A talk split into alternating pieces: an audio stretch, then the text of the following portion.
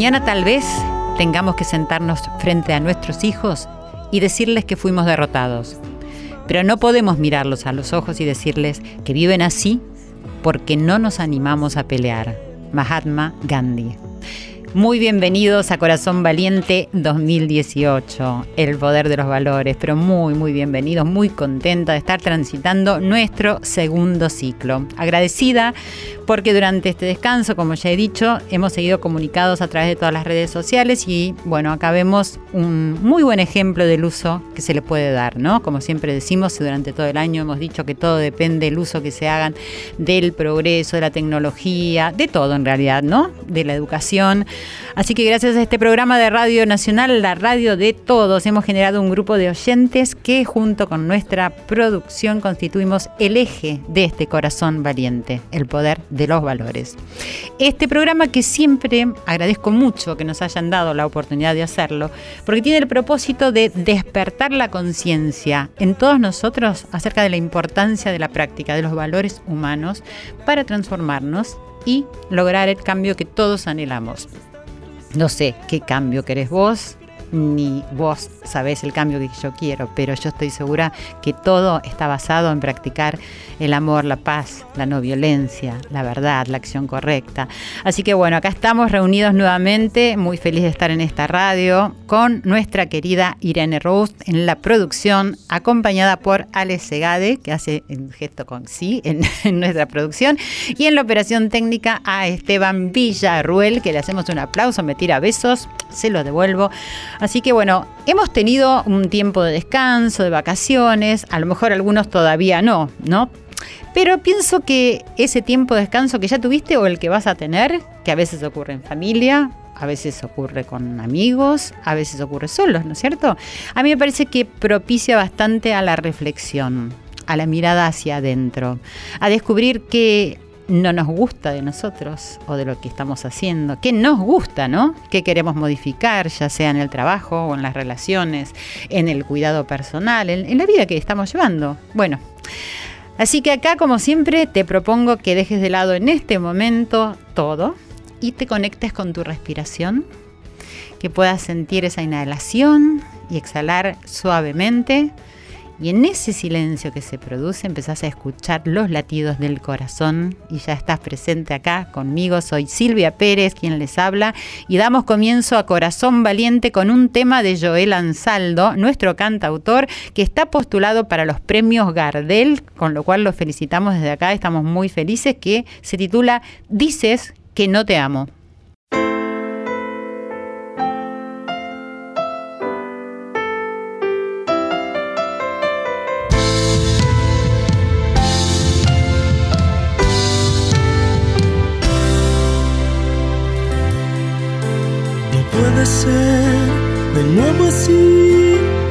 Tratas como si no te quisiera a ti y lloras desesperada. No eras así, ya te perdí. Me dices matando cualquier esperanza cuando nunca ha pasado nada.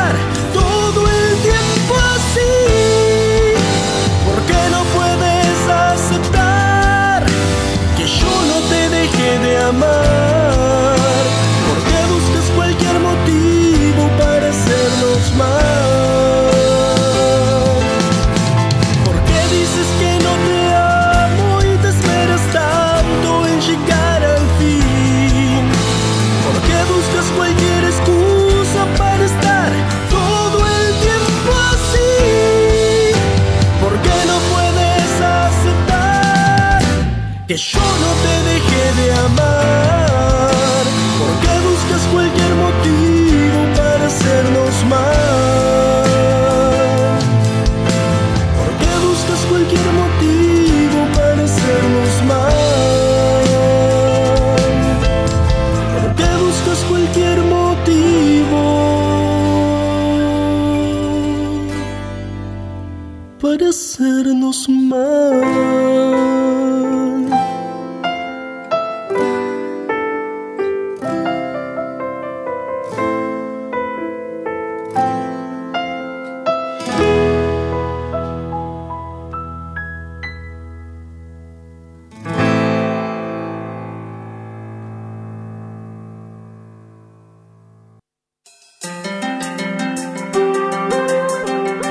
La verdad todo lo protege. Para ella, no hay guardián más poderoso que Corazón Valiente.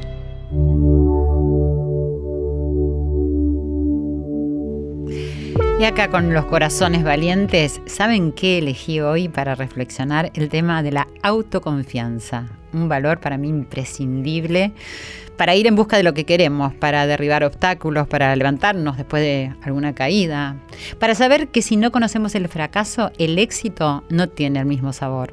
¿Saben qué decía la gran artista Ana María Campoy, a la cual conocí, tuve la suerte, mi hija estudiaba con ella, y siempre decía, nadie sabe lo que es un éxito hasta que no tiene un fracaso.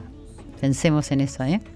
La confianza es un valor relativo, con muchos otros, ¿cierto? Pero yo creo que es algo que define a una persona el hecho de ser confiable. Me parece que es algo importantísimo porque esa persona seguramente va a generarme tranquilidad, paz, alienta a que, a que generemos relaciones verdaderas, ya sea laborales o personales.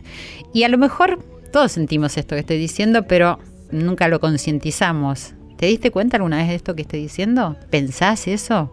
Quizás hoy si reflexionamos sobre esto, a lo mejor descubrís lo confiable que es para vos, no sé, tu mamá, tu papá, tu amigo, tu pareja, tu jefe, tu compañero de trabajo. Bueno, fíjate ahí en tu corazón cómo palpita y cómo resuena la confianza. Eh, también les quería decir algo, que si hay alguien en quien tenemos que confiar sí o sí, pero con certeza, ¿eh? y lo afirmo, es en uno mismo. Eso es fundamental. Ahora, ¿cómo no? Bueno, ¿cómo lo vamos a ir descubriendo todos juntos? Porque acá no hay maestros, sino que todos a través de la indagación vamos descubriendo. Y también quiero destacar el hecho de que no por tenerle confianza a alguna persona se le deba otorgar un puesto de trabajo. ¿Por qué digo esto?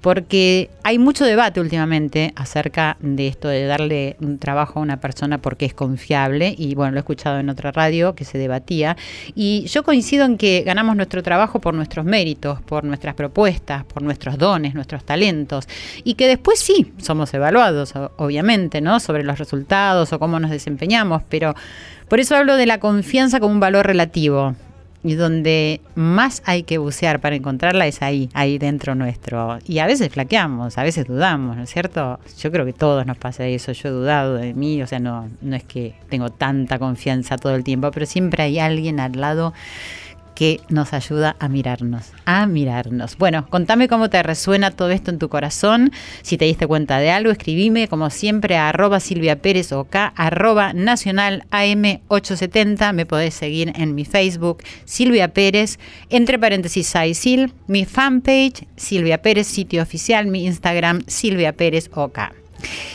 Y ahora vamos a presentar a una persona que muy amablemente está acá, sentado, esperando, que no parecería en un silencio, que no le he escuchado desde que lo conocí, que lo conozco hace muy poco. una persona que está haciendo un espectáculo con sala colmada en Mar del Plata, público de pie aplaudiendo, doy fe porque yo estuve ahí de pie aplaudiendo, una persona, digo persona porque puedo decir que es actor, que es músico, no sé tantas cosas acerca de él, que tiene cinco premios Hugo, incluyendo el Hugo de Oro, este espectáculo, premios hace Revelación Masculina para él, mención especial en los premios María Guerrero, premios musicales Baires como mejor musical del año, premios Teatro del Mundo como mejor traducción teatral y premios Luisa Beil como mejor musical del año, sin olvidarme que está nominado para las Estrellas de Mar en Mar del Plata. Estamos acá con Santiago Ramos. ¿cómo estás? Sí, qué hermosa, qué, qué, qué gran eh, presentación. Y ver, nada, lo, que, lo que es. Bueno, muchas gracias. Gracias por estar acá con nosotros esta noche. La verdad que para mí es un placer, sobre todo que recientemente te he visto actuar y sinceramente me parece, o sea, la verdad es que no tengo palabras como artista. De hecho, te pregunté cuando te esperé a la salida, que me pareció eh, algo que te voy a volver a preguntar, porque no, me lo contestaste. Bueno, vamos a contar que está haciendo Asesinato para Dos. Este es el gran espectáculo que están haciendo, que ya han hecho el año pasado, también acá en Buenos Aires, ¿cierto? Sí, estuvimos en el Cultural San Martín, eh, en el Centro Cultural San Martín, eh, desde abril hasta, desde marzo, perdón, desde el 18 de marzo hasta septiembre y después eh, tuvimos una cinco, siete funciones de despedidas en noviembre. Eh, la verdad, una gran temporada eh, con un público que nos acompañó muchísimo, el 90% de las funciones fue una sala con localidades agotadas, eso fue maravilloso. y además la reacción, o sea, más allá de decir, puede haber público todo el todo el tiempo, pero digo, la reacción de este público, es ¿eso cómo te llega? Porque... Bueno, eso es lo que, eh, claro, lo que pasa es que no dije que nosotros eh, somos una cooperativa que trabajamos en conjunto con el cultural, con el apoyo del cultural. Eh, ¿Esto qué significa? No, no tenemos grandes publicidades ni, ni, nada por el estilo. Entonces, claramente esto que vuelva al público y tener la sala colmada fue mérito del público. Del boca en boca. Dijo, la recomiendo, vayan a verla. Y, y, nos pasaba que muchas veces nos encontrábamos a la salida con gente que repetía. Dice, hoy vine con mi familia porque la otra vez la vi yo sola, pero dije, tienen que ver esto. Una señora que vino cinco veces. Bueno, a mí me, pasó lo mismo. y yo digo, ahora si vuelven a Buenos Aires, ya le dije a mi amiga, te voy a llevar. Y a otra persona le dije, te voy a llevar. O sea, con lo cual ya la estaría viendo tres veces. Es que es, no sé, es, es un musical, es un policial, es una comedia. Eh, pero me quiero remontar a ver, es decir, para saber quién sos, para que la gente sepa quién sos, eh, quiero decirles que Santiago es un músico, es por sobre todas las cosas, ¿no? Eh, y que además se necesita, es decir, junto con Hernán Batorra, que son los dos actores que protagonizan este espectáculo Asesinato para Dos, eh, que era necesario que sean músicos. claro, sí, sí. Pianistas por sobre todas las cosas. Sí, dos actores pianistas es lo que, lo que se estaba buscando en el, en el casting, en el que presentamos nosotros, fuimos, hicimos un casting. Eh, ¿Cómo, se enteraron? O sea, ¿se conocían con Hernán? Con Hernán nos conocíamos de pasarnos trabajos sin conocernos. Ah, mira qué Es decir, eh, veíamos el trabajo del otro y entonces nos recomendábamos. Llamar a Motorra, Motorra es bueno, yo vi trabajos de él, y entonces lo llamaban a Motorra cuando uno no podía hacer un trabajo, o viceversa. Él decía llamarlo, eh, o nos conocíamos así, los veíamos cruzar, pero no es que teníamos un vínculo. Claro, claro. Eh, nos habíamos cruzado por ahí de estar tocando en alguna eh, orquesta, que uno estaba tocando el piano y el otro los teclados, o al revés. Entonces era, Siempre nos conocíamos como así. músicos. Siempre Como como, músicos, no como no nos conocíamos como eso. Paralelamente, él eh, había entrenado actuación, yo también, yo lo sigo haciendo, porque me encanta ese espacio de, de investigación, eh, me, me- me- me parece muy enriquecedor y creo que uno tiene que estar todo el tiempo preguntándose y, y en esa búsqueda, Sí. creo que ahí está el, el- el trabajo, pero sobre todo la satisfacción. En esos lugares es donde uno realmente se encuentra y después, bueno, el resultado es una anécdota, es una consecuencia Sí. que puede ser buena o mala, bueno, qué sé yo, pero no... Pero el camino es el es la búsqueda, es- claro. Es, lo- es eso. la vida. Sí, tal cual. Ahora, acá te llega una, una oportunidad única, Sí, ¿eh? sí. porque a muchísimos actores pueden no llegarnos esta oportunidad. Sí, sí. Cuando vas al casting, cuando te convocan para el casting, eh, ¿leíste el libro o tenías No. una escena? Ah, A nosotros nos dicen que va a ser de esta obra, que no la conocíamos acá, eh, no, no, no se conoce. De hecho, es eh, el tipo de obra, como está planteada, el tipo de musical, no se hizo nunca acá, No. de esta, con este formato. Eh, estamos acostumbrados a otro tipo de musicales y que van por otros lugares. sí, que, que dicen más, la letra del actor lo dice cantado. Y acá, es decir, las canciones acompañan más para es decir, como espectador te digo, las canciones y, y hay como una dinámica diferente, bueno, de 13 personas que están actuando, Claro. que dos se las hace él, Santiago hace cada persona. Bueno, Eh, sí, es cierto. Eh, Hay algo de lo que tiene este musical es que eh, las canciones, en general, cuando a mi entender, y, y esta es un- una opinión totalmente personal, eh, cuando un musical está bien escrito es porque la canción deviene de, la- de lo que está pasando y de es un desenlace situación. de la situación. Exacto. No está repitiendo lo que ya pasó, no está siendo obvia, sino que está contando algo nuevo de otra forma. Creo, Entonces ahí se genera eh, la situación musical. Esta es una opinión mía y puede Yo coincido igual, no sé Bueno, si técnicamente estamos ahí en lo eh, correcto, pero es, lo, es decir, una apreciación que está buena. Claro, hay, porque- hay diferentes estilos de musicales y tipos de musicales que también se los llaman musicales, pero este particularmente lo que tiene es que quienes no solamente esta particularidad, porque vos en una obra de teatro también podés ver un dúo en Sí. donde se reparten una cantidad de personajes y lo podés hacer, eso puede, ya lo hemos visto, no es que es la novedad pasa por ahí, sino que al mismo tiempo que está sucediendo eso, ambos actores están interpretando la música que suena y este Y tocan el piano al mismo tiempo con una mano uno, con la otra mano el otro, y, y bailan al mismo Claro, tiempo, y se sí. corren del lado del piano y sigue la música en continuidad. Porque es difícil explicar realmente porque es de una magia, de, es de verdad, es de una magia que además querés ver todo y no te alcanza la vista.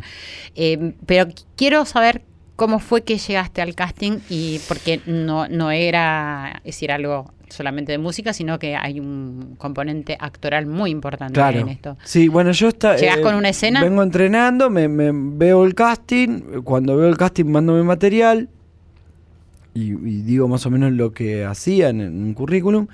Eh, me, me convocan y lo primero que tenía que llevar era em, una canción impuesta, o sea, eh, no- nada del material de, de la obra De la obra. Ah, era, venís, te- tenés que poder tocar y cantar una canción al mismo tiempo eh, a público, Ajá. eso era uno de los dos, y después era eh, tocar una pieza musical y sobre eso, mientras estás tocando, hacer un monólogo de carácter eh, humorístico. ujú.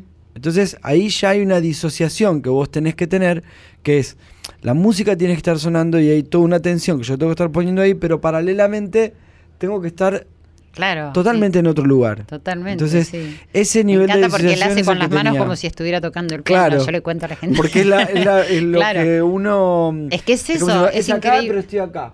Y cuando me corrí, cuando me escucharon más lejos, es Que- porque estaba en otro claro, lado. Claro, Es que eso que, que, que se ve es impresionante. Y bueno, el casting entonces consistió en eso, o sea, que El primer, la primera instancia, Ah. esa fue. Ok. Algunos pasamos esa primera instancia, otros ya como quedaron ahí, de un casting que creo que fueron entre 25 y 30 personas. Porque muchos, eh, por el tema de mm, tenías que ser pianista, entonces ya te tira para atrás. Claro, claro. O hay muchos pianistas, pero que no tenían una formación actoral Claro. No, sólida es, que es les muy permita. difícil la conjunción. sí. Entonces eh, eh, fueron más o menos eso los primeros. Y después de eso hubo una segunda instancia en la que ya sí teníamos un monólogo. Es decir, ahí se definió para qué rol cada uno. ¿no? Este, y ahí sí teníamos un monólogo y una pieza la- eh, como para ver el nivel pianístico que vos podías abordar era de la una parte de la obra eh, pianística de la partitura en- de lo más de, de mayor dificultad que tiene la obra.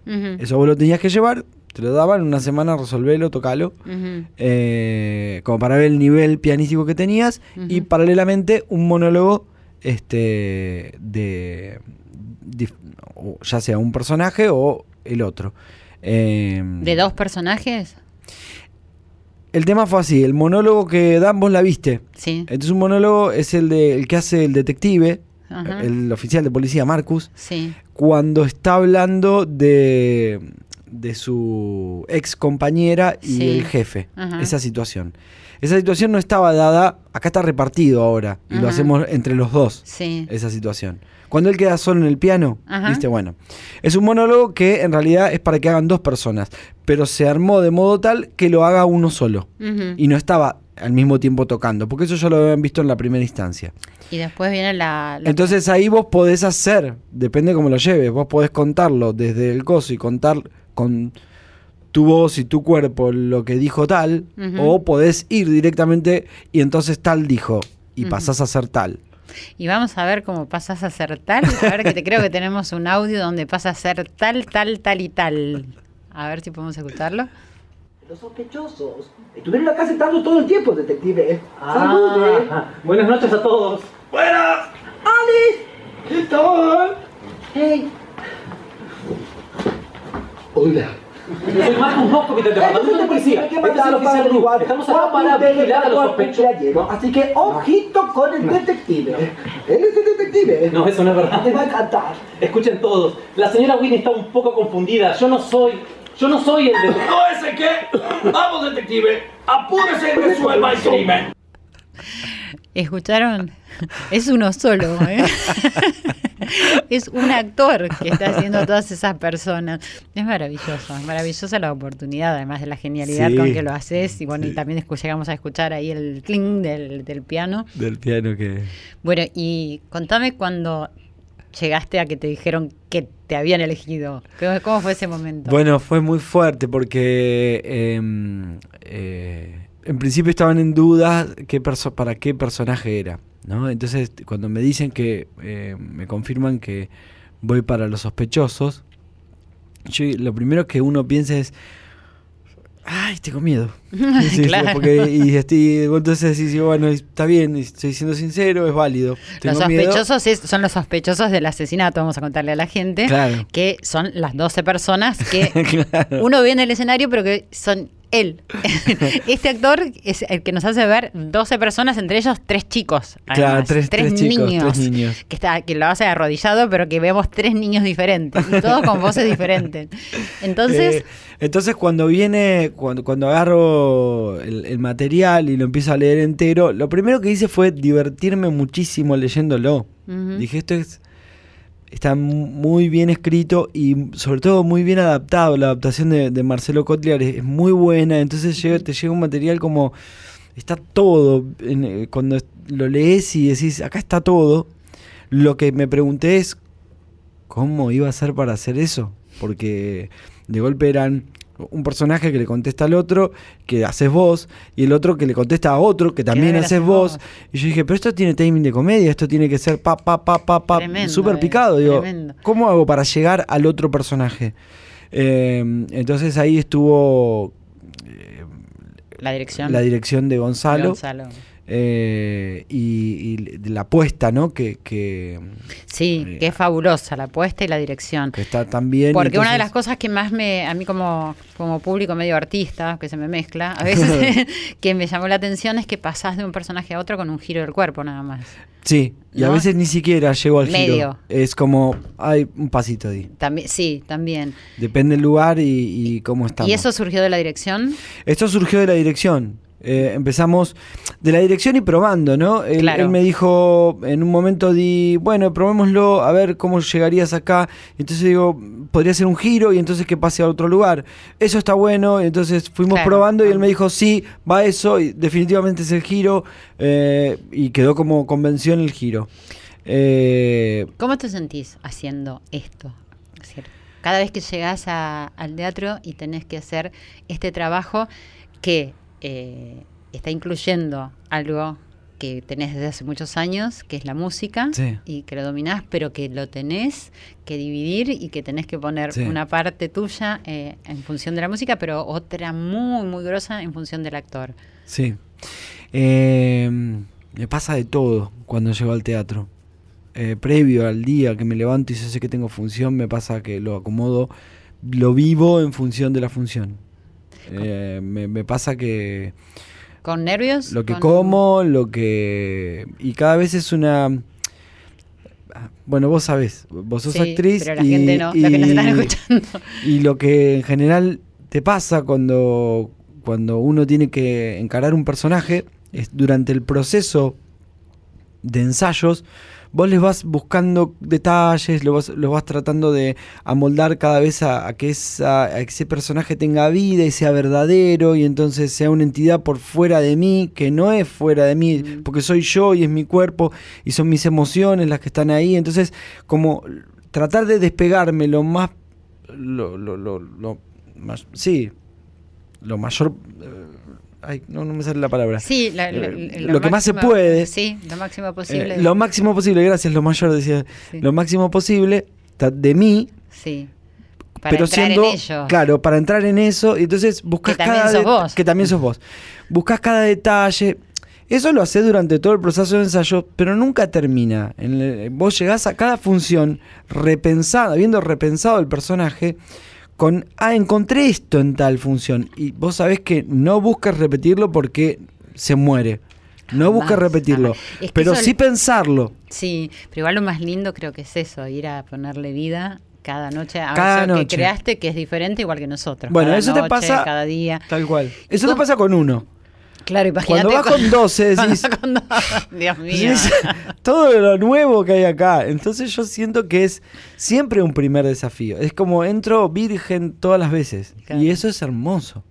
Porque entras con esa inocencia eh, y con la, con la ingenuidad de una primera vez. Porque sabes que va a ser una primera vez de nuevo. eh, y, y con la emoción de que, bueno, siempre uno que está en, una- en un acto cualquiera podría ser la última. O sea, Sí. con, con esa nostalgia decís, Única. Uy, como- es única. Como que es única. ¿Y Eh, cómo te has jugado en el desarrollo de esto la confianza, que es el tema que estábamos hablando hoy? Siendo que era tan nuevo en, en una parte decir, de, de tu profesión.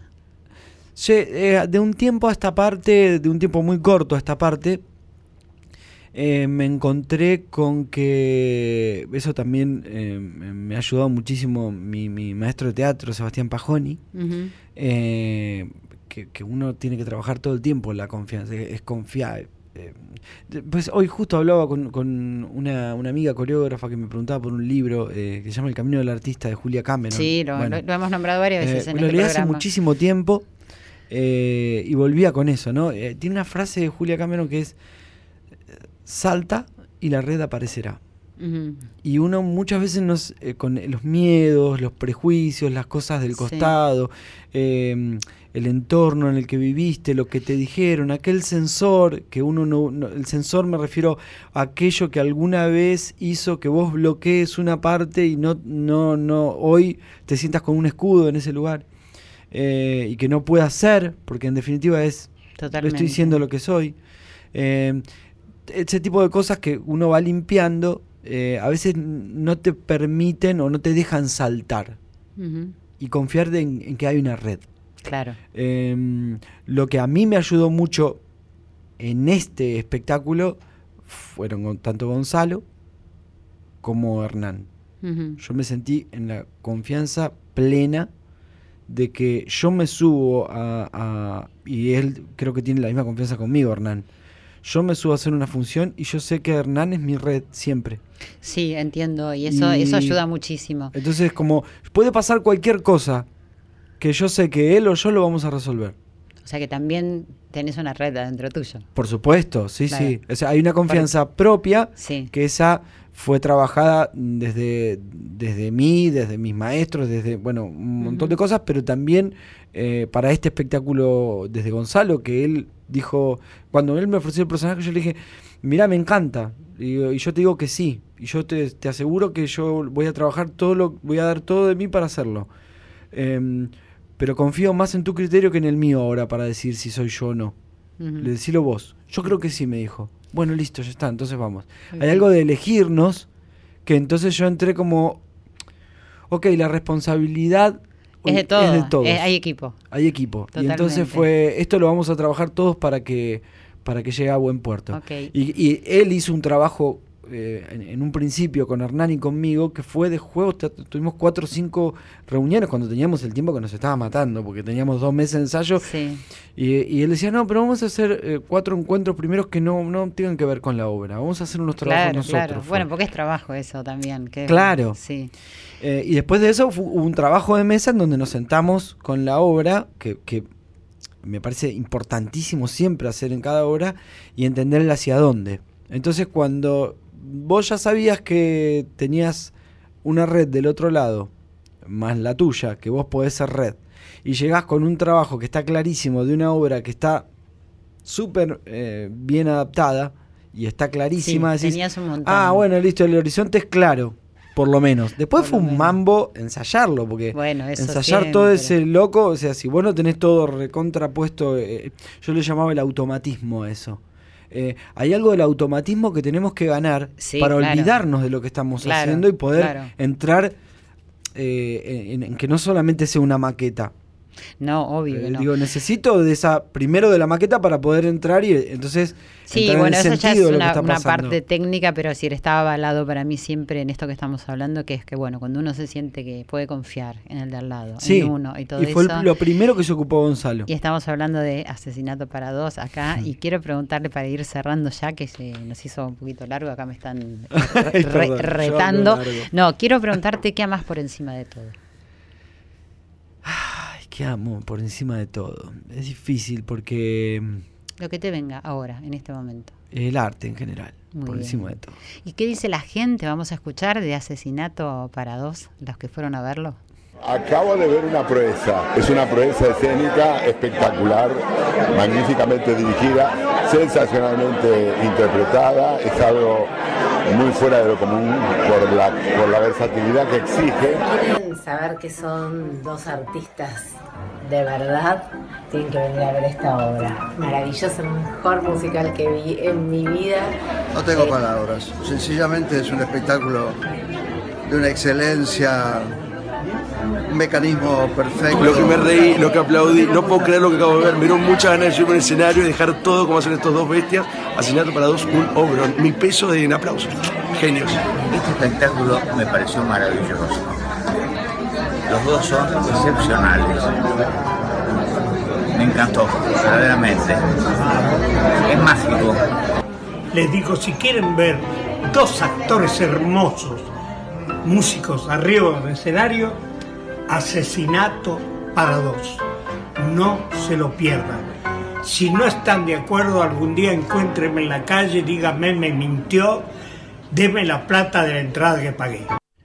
Y era nada más ni nada menos que Agustín Aleso, en las últimas palabras que estábamos escuchando. Así que ya está, son palabras mayores, aunque escuchamos a tanta gente, a Carla Peterson, a Pinti, a Antonio Grimau, bueno, a muchísima gente, bueno, que son eh, artistas además. Y ustedes quiero que sepan que los artistas somos mucho más difíciles que el público común para que nos gusten las obras.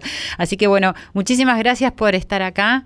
Eh, espero que vuelvan a Buenos Aires con Asesinato para Dos, que merece verlo muchísima gente todavía. Día, así que espero que así sea. Ojalá. Por ahora van a seguir hasta el 25 de febrero. Exactamente. Los sábados y domingos. Sábados y domingo 21 a 30 eh, en la sala Pairó del, del Auditorium, allá en Mar del Plata. allá en, en provincial. Bueno, muchísimas gracias por, eh, por esta visita. Seguí confiando en vos y a ver qué te depara el destino a partir de esto, después de tantos años de músico. Ahora de ser un eximio, no sé, comediante, actor, músico, todo junto. Gracias, Santiago Otero Ramos. Muchas gracias a vos por la invitación y por este lindo, lindo momento que pasamos. Gracias. Corazón Valiente te invita a practicar los valores humanos para abrir las puertas de una buena comunicación.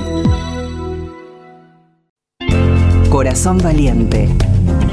Para promover una buena comunicación, tenemos que fomentar la verdad, la no violencia, la acción correcta y el amor.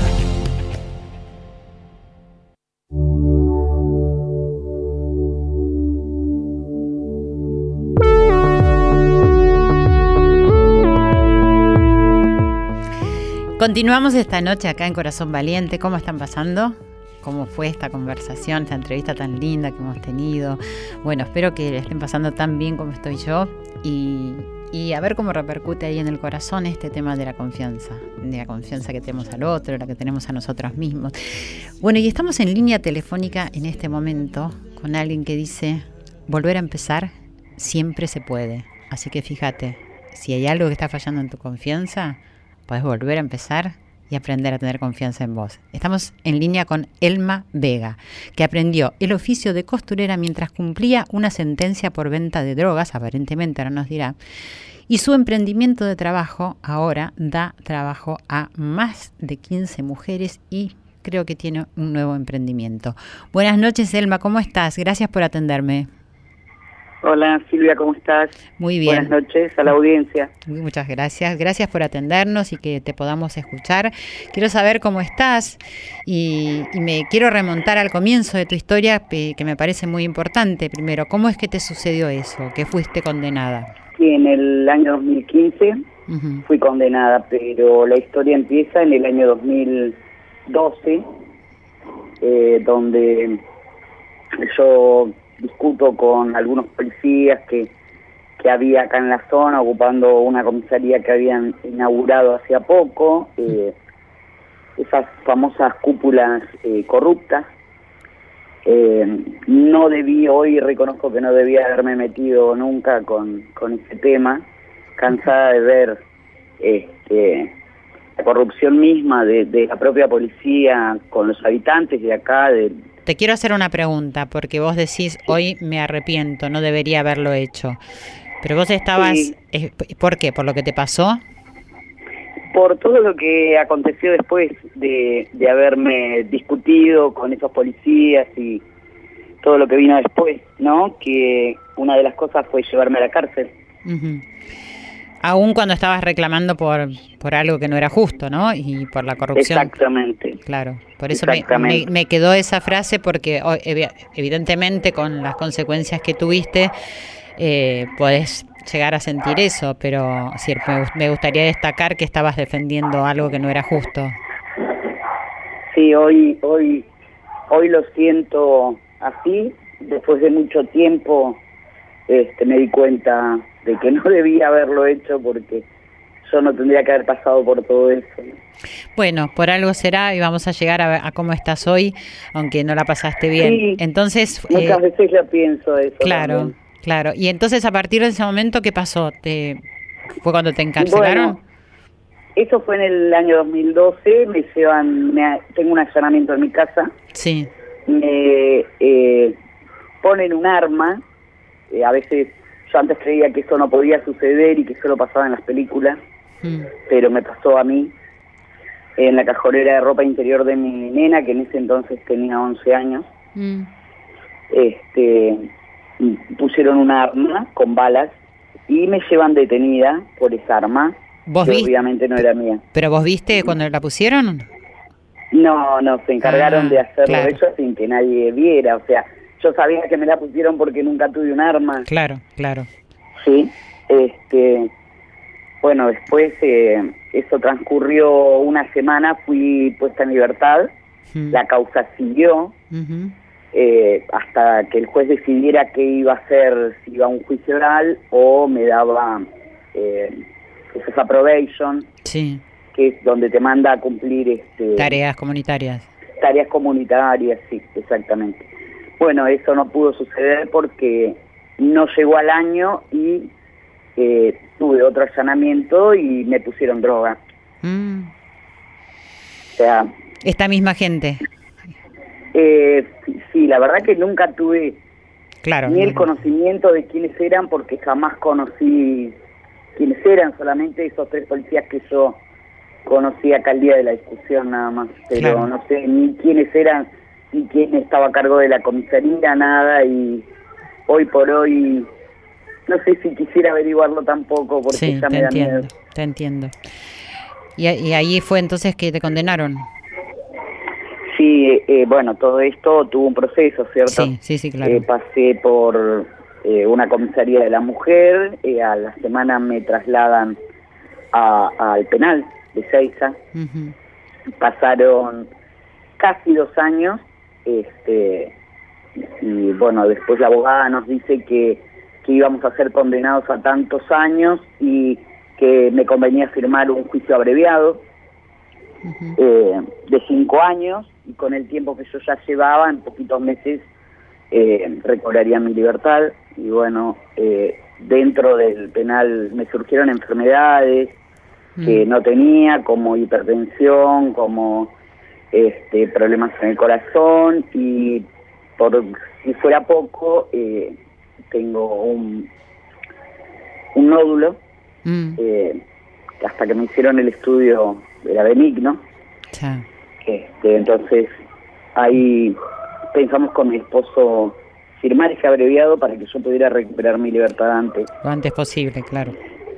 Con el tiempo que tenía ya detenida, más eh, estímulos que tenía educativos, eh, podía llegar a conseguir una reducción de condena y que fue así tal, eh, me bajaron ocho meses de mi condena y recuperé mi libertad en, en el 2016, el 8 de marzo, justo el Día de la Mujer.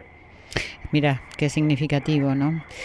Sí, ¿Cómo para mí mucho. ¿Y cómo atravesaste ese tiempo de, de sentirte bueno, encerrada con una, claro, con tanta injusticia, con tanta impotencia? Sí, sí, todo, era como que era todo no para mí durante el, el proceso, porque eh, quien era mi abogado en ese momento me decía, "An- antes de los tres meses vos estás en tu casa, con tu familia, y, y bueno, yo vivía ilusionada con eso, llegaron los tres meses detenida y, y bajaron mal los papeles de cámara y me dijo, no, vas a un juicio oral. ¿Y qué tiempo tarda eso? ¿Cuánto tiempo puede llegar a pasar? ¿Ocho meses? No, un poco más. Año, año y medio, hasta dos años.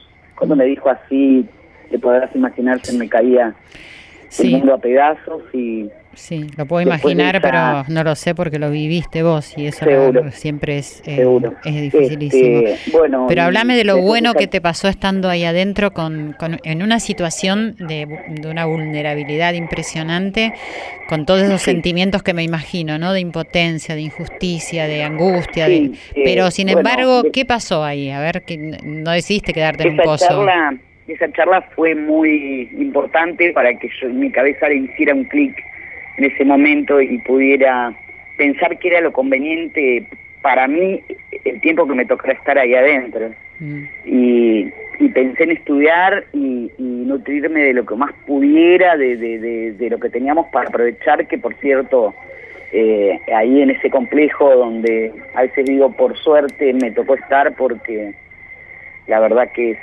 eh, no sé, no conozco otras cárceles, pero por comentarios así de otras personas y, y sé que quizá en provincias está mucho peor y bueno, tuve, digámoslo de alguna manera, la suerte de estar en una cárcel federal donde pude aprender Claro. eh, este oficio, donde pude eh, tener profesoras que me ayudaron un montón eh, jefas que nos permitieron eh, entrar este, material para poder eh, fabricar estas muñecas que hoy hago, de lo que vivo. ¿Ya sabías Y, coser, bueno, eh, Elma?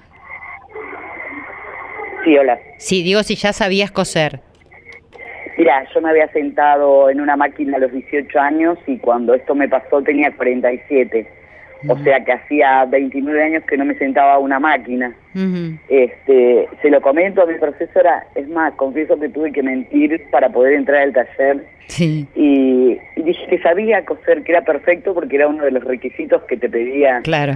este, poder saber coser, o sea, para ocupar ese lugar vacante que había. Sí. Este, ¿Confiabas en que lo ibas a bueno, poder hacer? ¿Confiaste en que podías hacerlo? Sí, estaba segura, aparte, eh, antes de entrar a trabajar al taller, siempre pasaba porque iba, hay una universidad y una, una parte que, que hace estos eh, estudios terciarios dentro del complejo.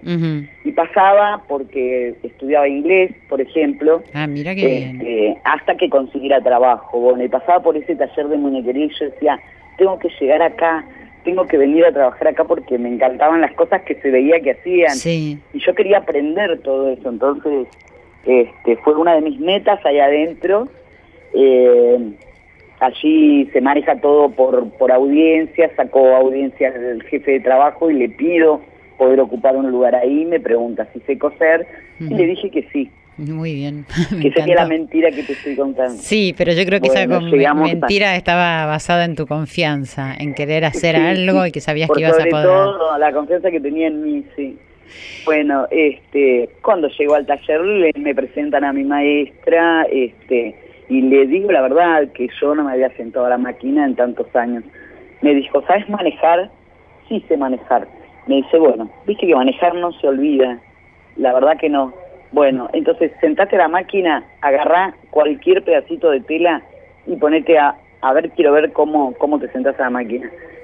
Bueno, me senté a la máquina y, y era como que toda la vida hubiese cosido. Mira, Eh, Como es quedan como que- grabado, queda grabado en el cuerpo, ¿viste? Lo de que son, sí, cuando somos chicos. sí. Este, así que bueno, y ahí empezó toda mi experiencia. Ahí empezó tu negocio. Eh, lo mejor de todo eh, fue, bueno, agarrar la confianza en la máquina. Todo el tiempo estaba en máquina, o sea, yo no hacía la parte manual de la muñeca, Ujú. Pero iba incorporando todo, veía paso por paso de la muñeca, lo que hacían mis otras compañeras y, y un día una compañera, me, una chica trans, que, que era la primer trans que había en el complejo de Seiza, Ujú. Lisa, este, no me olvido más, porque fue la primer persona que me trajo los materiales, mi primer tijerita para poder cortar la tela, eh, todo, todo para armar una muñeca. Me pregunta si yo podía hacerle una muñeca a su sobrina. Y dije que sí, pero que no tenía los materiales, porque lo que está en los talleres nosotras no lo podemos tocar. O sea, es de, Claro, de claro. complejo, ¿no? Sí, entiendo. Eh, bueno, y así comenzó. Me trajo mucho más de material del que yo necesitaba para hacer una muñeca. Y, y le dije que era una exageración lo que me había traído y me dijo, no, hacé algunas para tus nietas o, o hacé algunas para alguna compañera y cambiala por algo que te haga falta. Bueno, así que así comenzó la Ese historia. fue el comienzo de tu negocio, de tu empresa. De mi negocio, exactamente, porque después ya como que ni dormía, que ni comía, llegaba de trabajar y seguía cosiendo en, en, en el pabellón, Y la- mi celda, porque y se vendían la- tener una celda. Perdóname mi ignorancia, te digo, dentro de, de ahí de la cárcel, ¿podías vender eh, las muñecas que hacías? No se podía vender por dinero, Ujú, pero, pero sí cambiarlo. intercambiar por cosas que me hicieran falta. Por ejemplo, teníamos ganas de tomar un- un yogur que hacía mucho tiempo que no lo tomábamos y eh, yo, por ejemplo, tenía visitas así esporádicas. Eh, no permitía que mis hijos fueran tan seguidos, me veían cada tres, cuatro meses, eso implicaba gastos Claro. y todo lo que yo hacía trabajando en el taller se lo sacaba a ellos para que puedan subsistir afuera. O sea, no les iba a sacar el dinero y que después ellos tuvieran que gastarlo en mí otra vez. Claro, totalmente. Entonces, este, Y el día me que re- propuse empezar de- digo, el día que recuperaste la libertad, leí que tenías un poco de ahorros y ahí comenzó mm, una Sí, empresa que te cambió la vida. Te quiero interrumpir un momentito para que escuchemos algo que creo que vos me vas a decir si eso fue lo que te cambió mm, la vida y la empresa. Escucha, a ver. Quiero mostrarles esta muñeca que es un regalo, es un regalo que me hizo Elba. Elba es una mujer que fue condenada como mula de, narcotráfico, como tantas mujeres que son explotadas en su pobreza por los narcotraficantes, pero ella tenía un talento, sabía hacer muñecas y nosotros la acompañamos para que pudiera hacer muñecas y pudiera ganarse la vida haciendo eso. Y ella me mandó esta muñeca de regalo. Gracias Selva, gracias por mostrarnos que uno aún en las peores situaciones no se da por vencido. Escuchamos a mm, la gobernadora María Eugenia Vidal, que estaba agradeciéndote una muñeca que le regalaste. ¿Cómo, cómo pasó eso, Sí, Elma? sí.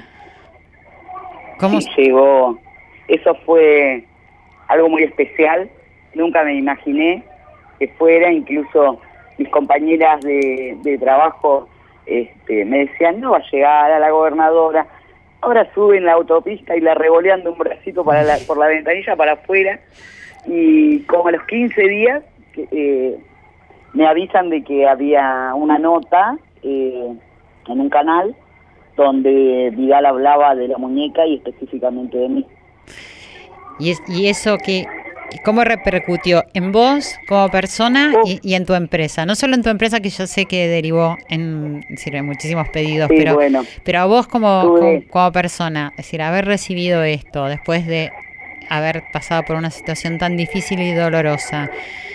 Hoy estás en mucho, tuve mucho acompañamiento, este, me están ayudando este, un montón, este, agradezco mucho eh, todo lo que están haciendo por nosotros porque eh, entre el grupo que tengo trabajando acá hay personas que tienen sus hijos detenidos y la idea también es poder convocar personas que, que vayan recuperando su libertad y, y que se junten con nosotros a salir adelante y, y como bien dice nuestra cooperativa volver a empezar, ¿cierto? Tal cual, sí. Este, Desde ahí llovieron pedidos, se puede imaginar, eh, comentarios buenos, comentarios malos, Bueno, eh, pero como bueno, siempre, claro. eh, la gente a veces habla sin saber, Sí, eh, sin mucho. ocuparse de, de, de enterarse realmente lo que pasó y bueno, pero eh, ya me lo habían dicho, puede llegar a pasar, vos este, no le lleves el apunte a los malos comentarios, saca lo bueno,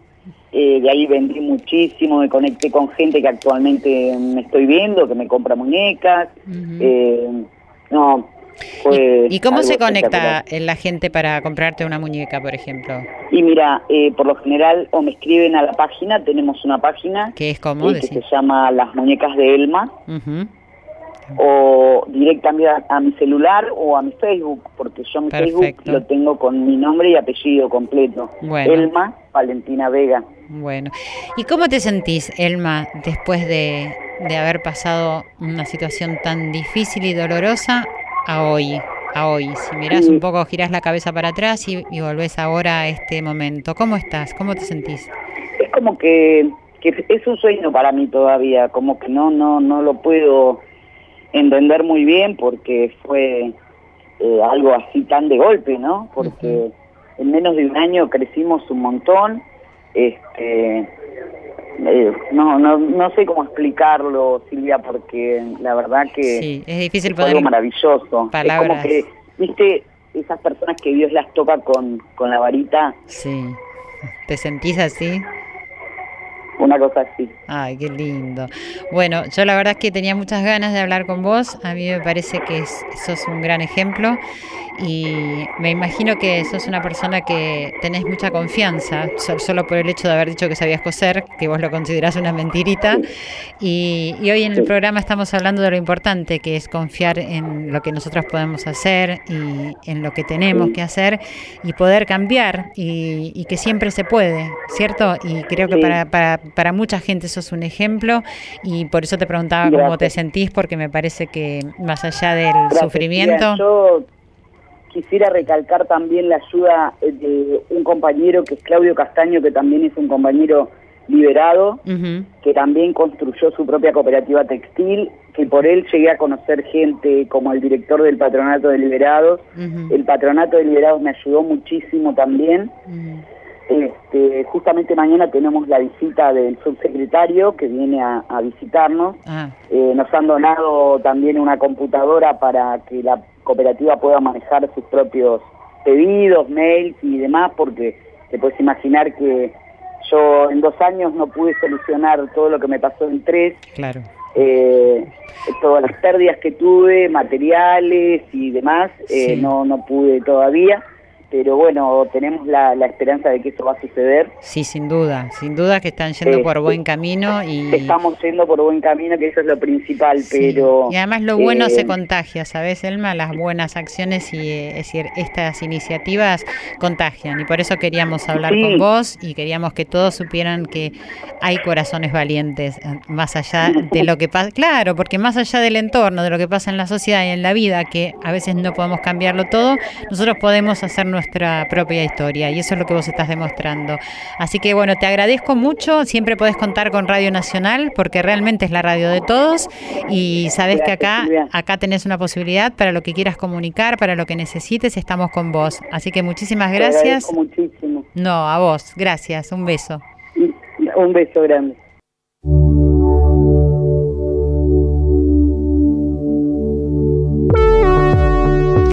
Queridos amigos oyentes de Corazón Valiente, hemos llegado al final de nuestro programa. Espero que hayan pasado un buen momento, que hayan estado conectados de corazón a corazón. Creo que sí, porque hemos tenido muy interesantes entrevistas, por lo menos para mí. Así que nos despedimos hasta la semana que viene. Escríbanme, cuéntenme qué, qué vibra ahí en esos corazones valientes que tienen todos ustedes los que escuchan. Y no se olviden nunca que teniendo confianza en uno mismo se puede realizar con éxito cualquier tarea en esta vida. Chau. Siempre a los seguros como debe vivir uno no estarás pensando en soñar. Yo te digo mi hermano, está permitido equivocarnos. ¿Qué sentido tiene vivir con el temor a no decidir ser y hacer lo que amamos intentarlo? No pienses tanto y siente más, es el secreto para avanzar.